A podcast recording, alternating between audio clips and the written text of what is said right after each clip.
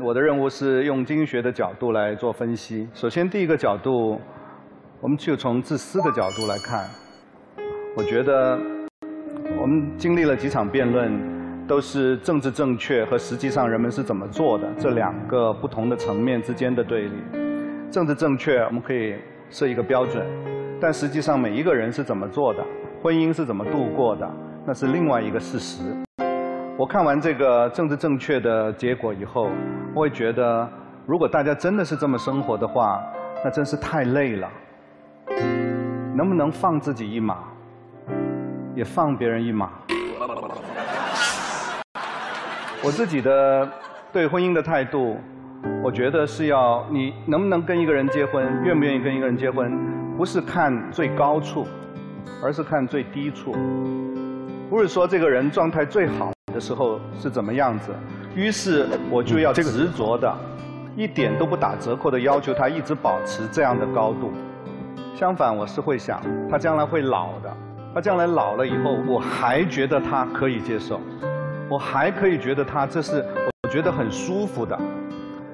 这是你走进婚姻殿堂的一个标准。曾经有过这样一对夫妇。他们结婚以后三十年从来不吵架，非常恩爱。但有一天忽然，丈夫不见了，去哪了呢？太太到处去找他，最后在地下室找到了。她丈夫在哭。她说：“亲爱的，你为什么要哭啊？”她说：“我忽然想起一些往事。什么事？”她说：“你记得吗？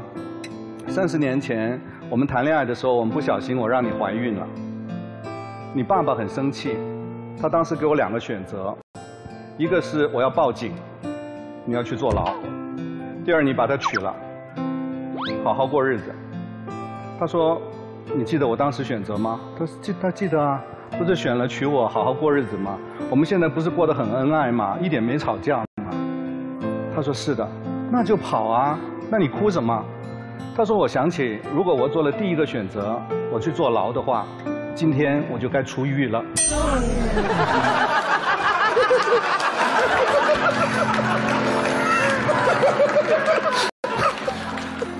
真的要这么累吗？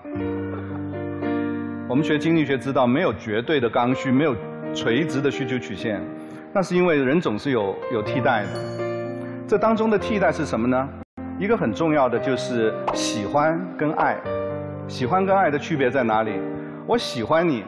我氪金打赏女主播，我是要得到一点东西。我爱是什么？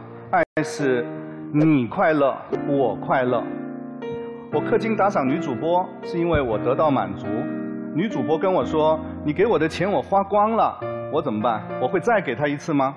不会，不会，因为我不爱她，我喜欢她而已。我只是换取一点东西而已。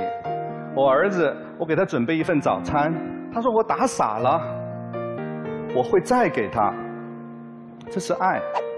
所以我们在生活当中，如果喜欢跟爱并存的话，那会怎么样？那我们的幸福、我们的快乐是会增加的。他喜欢什么，他去喜欢吧。我得到的是爱。嗯